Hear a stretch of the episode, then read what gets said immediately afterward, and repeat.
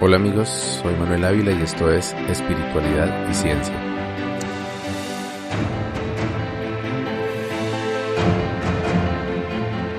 Una cosa que mi mamá siempre ha dicho es que tener cosas dañadas en la casa trae ruina. El ejemplo más común era el de un reloj defectuoso o sin batería. Mi mamá decía que era de mala suerte, así que yo heredé el hábito de apresurarme a cambiar las baterías cada vez que los relojes se detienen e incluso reprogramar la hora cada vez que por un corte de energía esos relojes que tienen los electrodomésticos aparecen titilando en la mañana. Esta es una de las tantas creencias que durante mucho tiempo entendí como superstición o una excusa que encontramos en la cultura capitalista para estrenar aparatos o muebles cuando empiezan a fallar o cuando ya no nos agradan demasiado. En cualquier caso, siempre me pareció que acumular objetos que no funcionan es algo negativo, una señal como de abandono o dejadez, y toda mi vida he procurado salir de cosas que no sirven y que mi casa sea un lugar agradable y funcional. Pero hoy quiero compartir con ustedes una perspectiva interesante, diferente con respecto a este tema.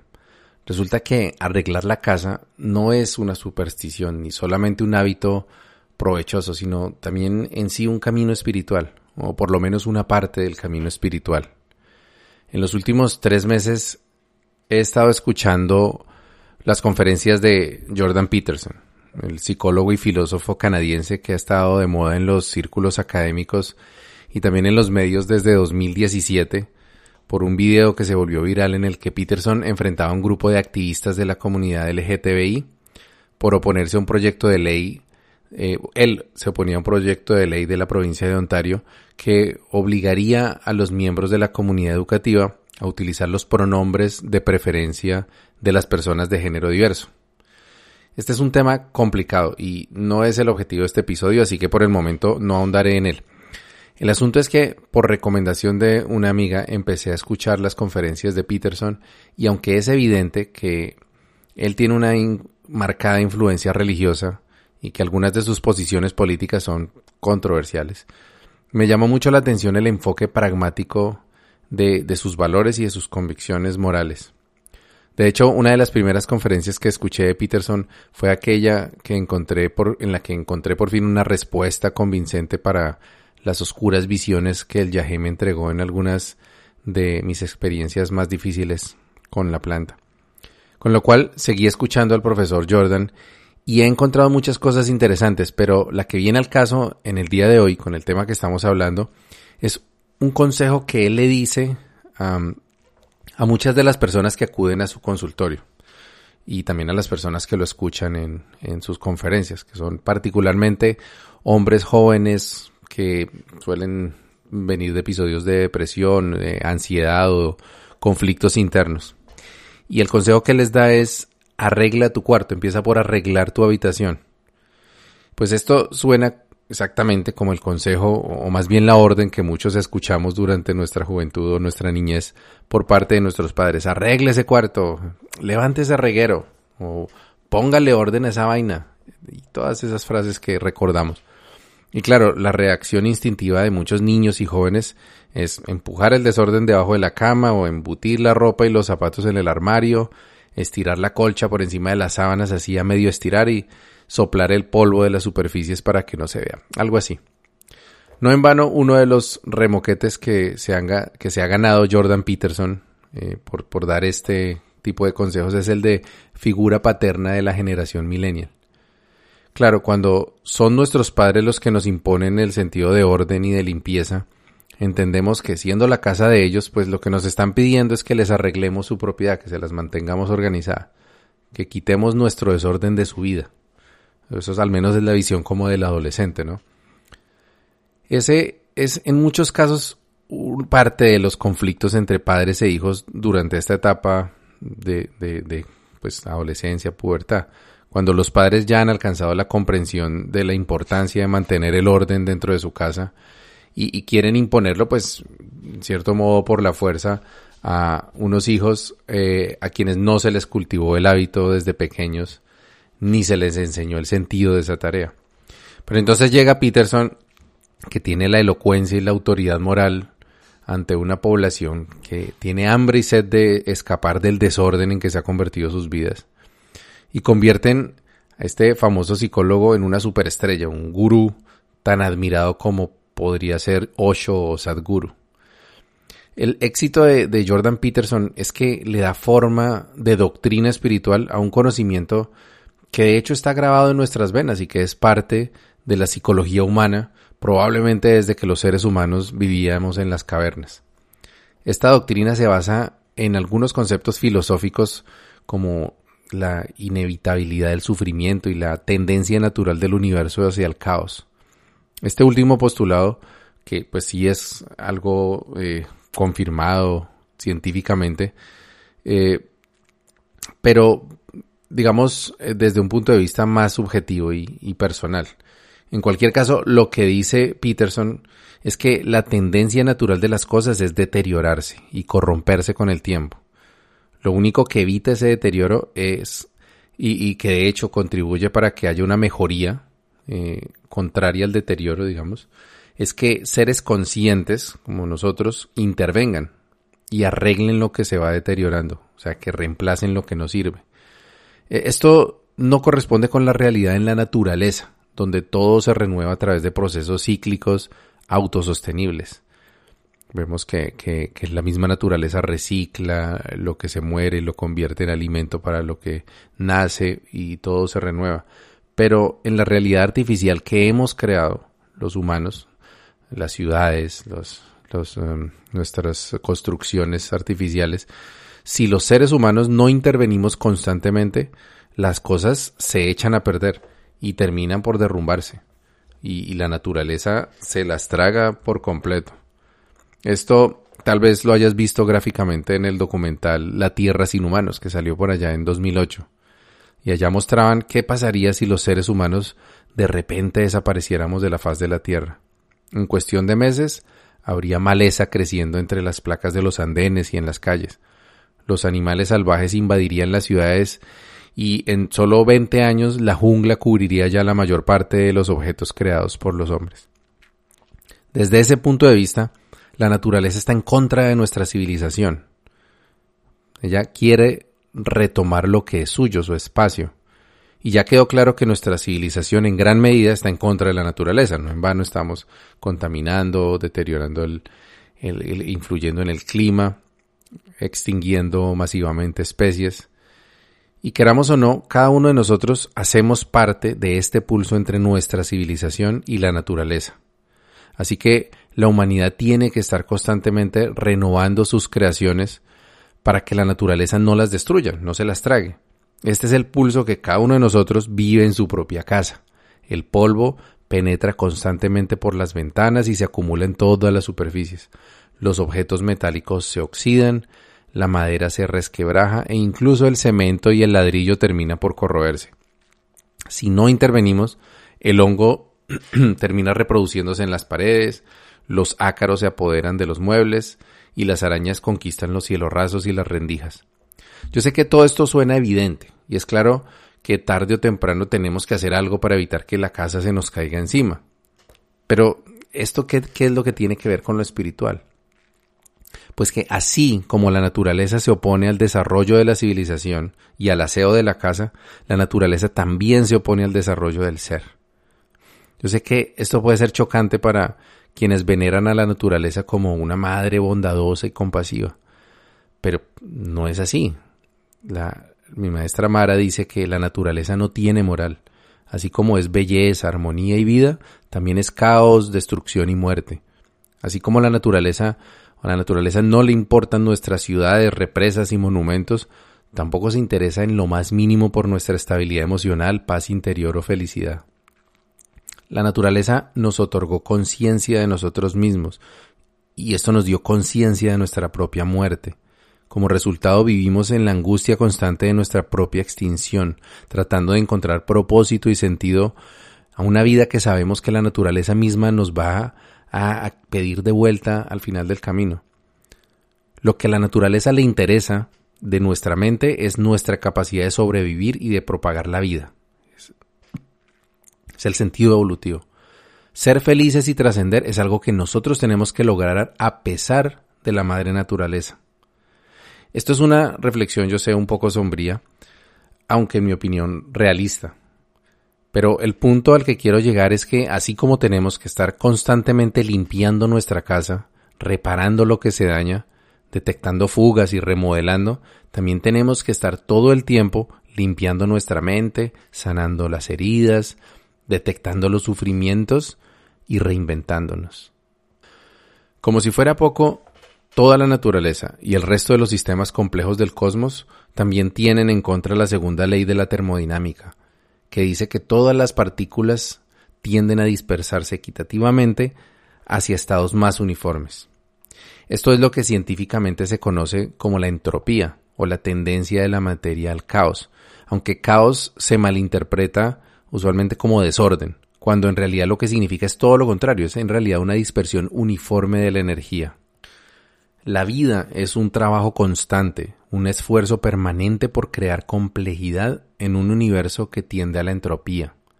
Es el sentido de la vida. La vida está en contra de la entropía y trata de crear orden en lo que tiende a volverse desorden desde el punto de vista nuestro, que es básicamente estos estados eh, uniformes de energía que mencioné.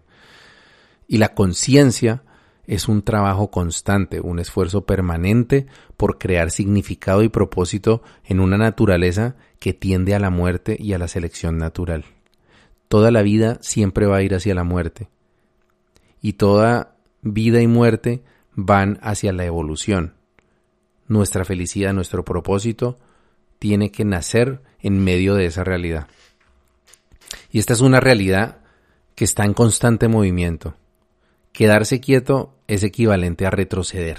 Esto es evidente en el plano físico porque sabemos que si no limpiamos, que si no reparamos y renovamos nuestra casa se nos cae encima. Pero no es tan evidente en el plano espiritual, donde a veces creemos que basta con no estar mal, como vivir por inercia sin preocuparnos por limpiarnos, repararnos y renovarnos por dentro. Esto lo entendí yo después de muchas tomas de yagé.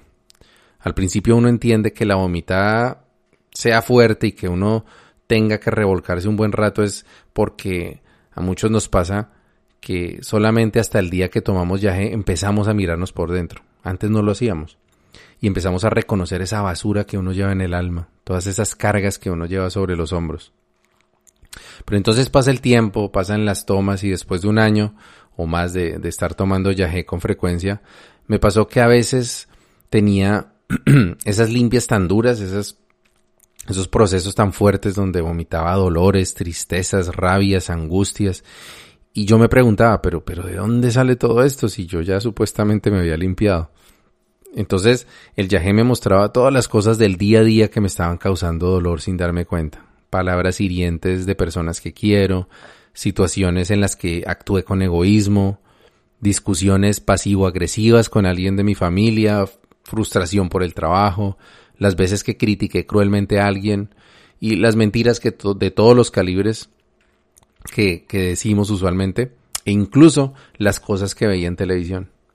Y esto último me impactó porque en estados de conciencia alterada con el yagé, muchas veces me sucedió que venían a mí, a mi mente, imágenes de películas y series, generalmente esas que son llenas de violencia o las cosas que había visto en los noticieros y empezaba yo a vomitar y vomitar todo eso.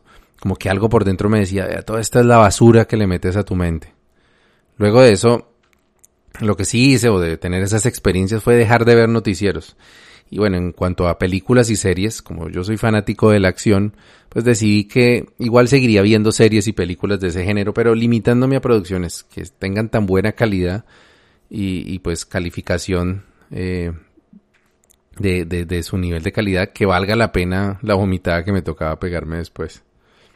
Pero con la otra contaminación, las pequeñas cosas del día a día, la cosa es más difícil, porque la vida diaria distrae mucho y es muy difícil evitar todas las cosas que nos hacen daño sin darnos cuenta. Algunas provienen de afuera, pero muchas provienen de adentro de nosotros mismos, por nuestra propia falta de autoobservación y de atención presente de instante en instante. Al final del día, bien sea por voluntad propia, como en mi caso con las películas violentas, o por inconsciencia, como todo lo demás, lo cierto es que todo el tiempo estamos recogiendo mugre, deteriorando alguna parte de nuestra vida y acumulando basura tal cual como lo hace nuestra casa.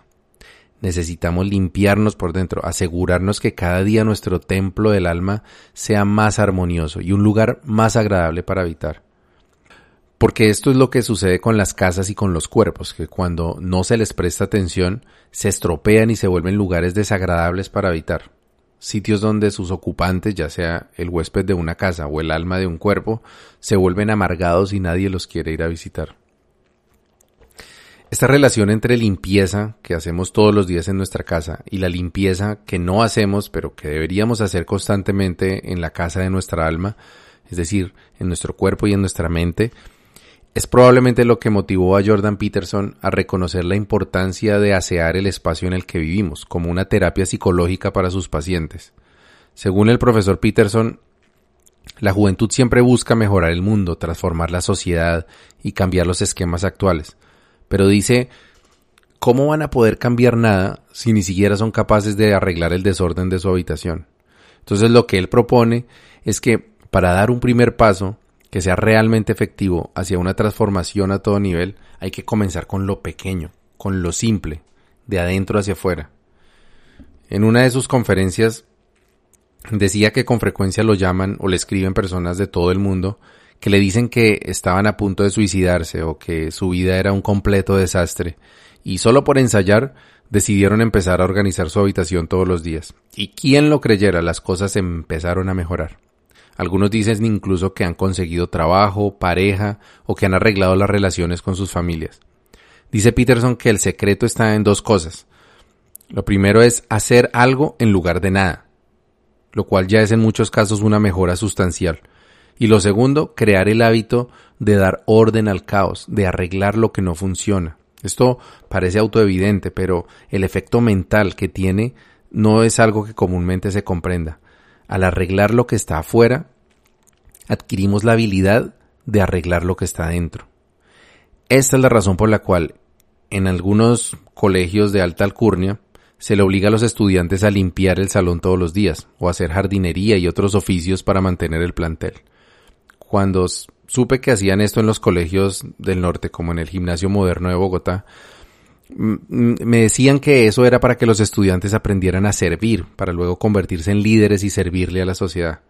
Y esto puede que haya sido un loable objetivo adicional, pero la realidad es que el hábito del aseo, tanto en los colegios como en los cuarteles militares, se implanta es para crear personas disciplinadas consigo mismos, rigurosos, implacables en cierto sentido. La persona que es cuidadosa con el aseo es meticulosa y rara vez es mediocre porque está acostumbrada a detectar pequeñas imperfecciones y tiene el impulso de corregir esas imperfecciones. Desde luego, esto también se puede volver patológico, cuando una persona se obsesiona con la limpieza y con la perfección a tal punto que deja de ser funcional y entonces se transforma en un hipocondríaco o en una persona obsesiva compulsiva. Esta relación entre ser ordenado y espiritualidad es también la razón por la cual la masonería fue formada precisamente por arquitectos y constructores, quienes desde el principio entendieron la relación entre el oficio de construir edificios y el oficio de construir el alma. Fueron masones quienes construyeron casi todos los templos cristianos del mundo, y en ellos pusieron una cantidad de simbología esotérica que refleja la ascensión de la conciencia, desde lo mundano, que queda atrás del umbral en el pórtico principal del templo, luego el camino que se hace a través de la vida, junto con la feligresía, esto se puede hacer a través de la nave central del templo, que representa el camino correcto, o por el camino del pecado, que es el que se hace en las naves laterales del templo, donde la única redención está en la confesión, y por eso es que los confesionarios eh, están allí, en los laterales del templo, hasta llegar a la revelación de la verdad, que es la alianza con Dios en el altar. Pero no solamente el cristianismo nos revela esta conexión entre el templo físico y el templo del espíritu, Tal vez hayas visto alguna vez algún episodio de la serie de Netflix, creo que se llama La magia del orden, con la famosa consultora de organización Marie Kondo. En, en su programa, también en los libros que ella ha escrito, esta japonesa enseña el método KonMari, que a grandes rasgos consiste en agrupar todas las pertenencias que tenemos en nuestra casa de una categoría a la vez, empezando por la ropa. Seleccionar las cosas que nos den una chispa de alegría, dice ella, y deshacernos de lo que no nos dé algo de alegría. También enseña trucos para doblar la ropa eficientemente, para organizar los armarios, el garaje, etc. Pero lo más importante es lo que dice el título de la serie, que es que organizar debe ser gozoso, debe ser casi mágico. Pues resulta que Mari Kondo pasó cinco años de su vida como doncella en un santuario sintoísta, donde ayudaba a los sacerdotes con rituales, vendía amuletos y dijes, que se llamaban amamori, y ayudaba a limpiar los terrenos del santuario también. Esta influencia eh, durante su juventud fue la que inspiró a Mari a empezar a saludar a las casas de sus clientes antes de empezar a ordenarlas. Según ella, esto se dio de forma natural con base en la etiqueta de adoración de los santuarios sintoístas.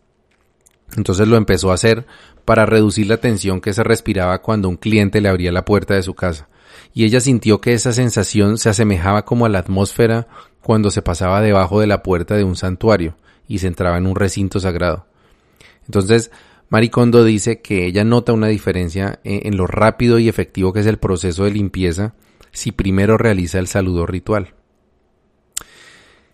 Las puertas de los santuarios a los que se refiere Maricondo son las puertas llamadas Tori, que, que, se encuentran en la entrada de cada santuario sintoísta y representan la frontera entre el mundo secular y el mundo sagrado. Cuando pasas por debajo de un Tori, estás entrando en un espacio sagrado. El sintoísmo enseña que cuando se camina hacia los tori se debe calmar la mente y prepararla para entrar en un área sagrada. Fíjense que esta es la misma filosofía detrás del ritual muisca que he narrado anteriormente para entrar a un cusmuye o, maloca. Se saluda a cada uno de los dos astillos de la entrada principal, se limpia la mente y se entra de espaldas para dejar atrás lo que corresponde al mundo y entrar al recinto del espíritu. Hay una parte del proceso de Maricondo que confunde más a los televidentes y es la forma en que ella despierta los objetos tocándolos, que les da un toquecito para despertar a los objetos. Según su filosofía, podemos estimular nuestras pertenencias materiales moviéndolas físicamente, dándoles un empujoncito, y así exponiéndolas al aire fresco y haciéndolas conscientes. Esto también hace parte de la cosmovisión del sintoísmo, que incluye la creencia que el kami o lo sagrado existe en todo, que todo contiene una esencia, ya sea buena o mala, al igual que la mayoría de las culturas amerindias que también tienen esta misma visión, los sintoístas creen que los espíritus, ya sean sagrados o no, existen en todo lo que existe en la naturaleza, como el viento, la lluvia, las montañas, los árboles, los ríos o cosas como la fertilidad, pero también en los objetos materiales, que es lo que llamaban panteísmo aquí en América. Independientemente de tus creencias espirituales, lo cierto es que los seres humanos proyectamos hacia el exterior lo que tenemos dentro de nuestra mente. Y también construimos estados mentales con base en lo que observamos y experimentamos en el mundo. Si somos complacientes con nuestra mediocridad y nos permitimos habitar en un lugar desordenado, sucio, deteriorado, pues es muy probable que nuestro estado interior va a ser también de abandono, desorden o de incomodidad. Ojo que no estoy diciendo que la única forma de estar en armonía es que todo a nuestro alrededor brille como una taza de plata.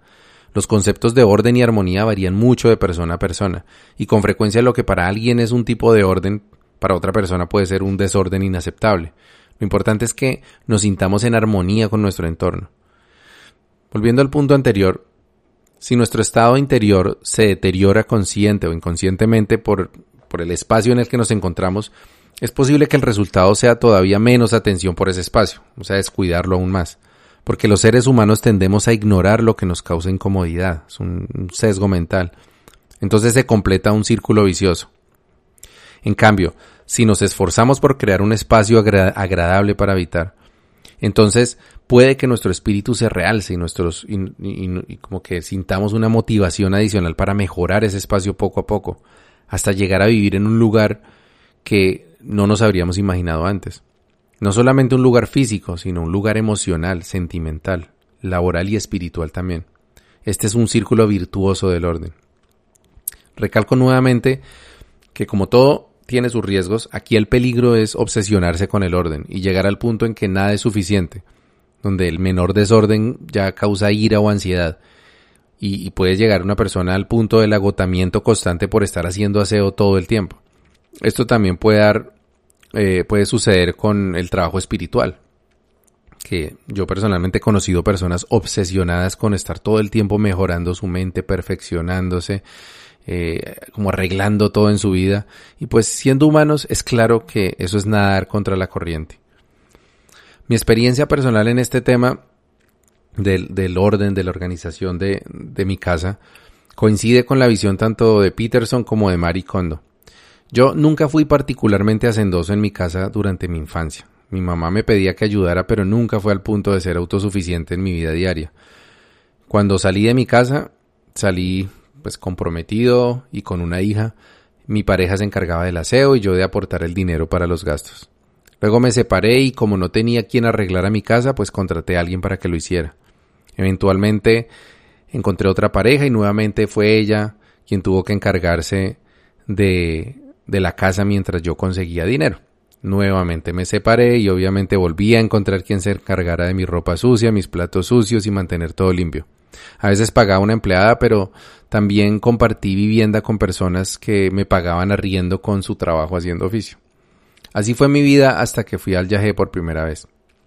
Viví prácticamente un exorcismo que ya he narrado en el episodio de muerte y renacimiento en el Yajé. Eh, y le encontré sentido y propósito a mi vida.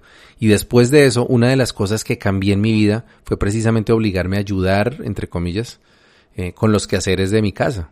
Como narré en, en el episodio de Mi Camino Espiritual sobre Paula, pronto después de esta toma de Yahé estábamos viviendo juntos, eh, pero ella no estaba dispuesto, dispuesta a aceptar ese acuerdo de dedicarse exclusivamente a ser ama de casa. Bueno, no se lo planteé tampoco así, pero digamos que desde el principio fue ella trabajaba, eh, entonces ella de todas maneras asumió la mayor parte de las responsabilidades del hogar, como es típico en nuestra sociedad machista, pero yo, yo me sentía cada vez más obligado a aportar también con mis manos, no solamente con mi dinero. Entonces nuestro primer apartamento fue un bonito experimento de crecimiento en, en entender nuestro rol con respecto a cuidar el templo del alma y el templo de nuestra familia. Sin embargo, tuvimos muchos descuidos y como resultado de esos descuidos llegamos a tener infestación de hongos y de pulgas en nuestro pequeño apartamento en Bochica, recuerdo. Entendimos entonces que las cosas no habían salido del todo bien, así que en el nuevo apartamento que tuvimos después, pues empezamos a hacer las cosas que antes no hacíamos, como lavar las paredes, arrodillarnos en el piso para limpiar, eh, pues a profundidad y ese tipo de cosas. Al tiempo que crecíamos en este aspecto, pues también estábamos aprendiendo a limpiar nuestra mente, o sea, era un proceso paralelo, limpiarnos de la contaminación que nos causaban los malentendidos, eh, hablando, comunicándonos y aprendiendo sobre todo a escucharnos.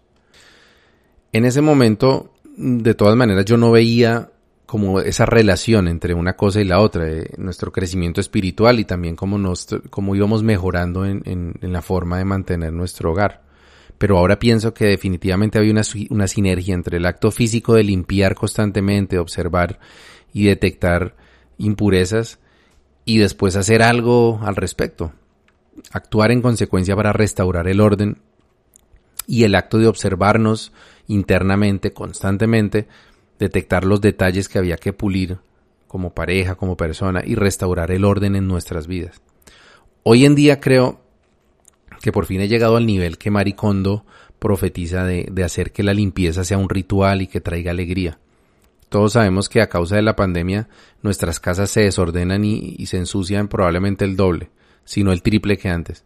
Cuando pasábamos la mayor parte del día afuera, pues la casa no se desordenaba tanto, pero ahora que estamos en la casa todo el día y que sobre todo los que tenemos niños, pues tenemos que ver la casa desordenarse dos y tres veces durante el día. Además, lo otro que nos sucede es que viviendo en Canadá, realmente aprendimos que no hay salario que pueda pagar el servicio de limpieza diario de una persona que venga a ayudarnos. Así que los tres adultos que vivimos en casa tuvimos que acostumbrar a dividirnos las tareas del hogar. Y pues tengo que decir que aún no tengo una parte equivalente de trabajo de hogar a, la parte que asumen mi esposa y mi hija mayor, pero aún así mi, mi colaboración es mucho más sustancial que nunca antes. Horneo pan semanalmente, levanto desorden de los niños casi todo el tiempo y a diario me encargo de arreglar la cocina. Esto último se, se ha convertido ya para mí en un ritual que personalmente adoro. Mientras yo organizo y limpio el desorden del día, voy escuchando mis audiolibros, conferencias, podcasts y pienso también en las decisiones importantes que, que, tengo que tomar el día siguiente mientras voy limpiando el mesón, voy acomodando los platos, voy organizando la basura. Y como digo, es un ritual.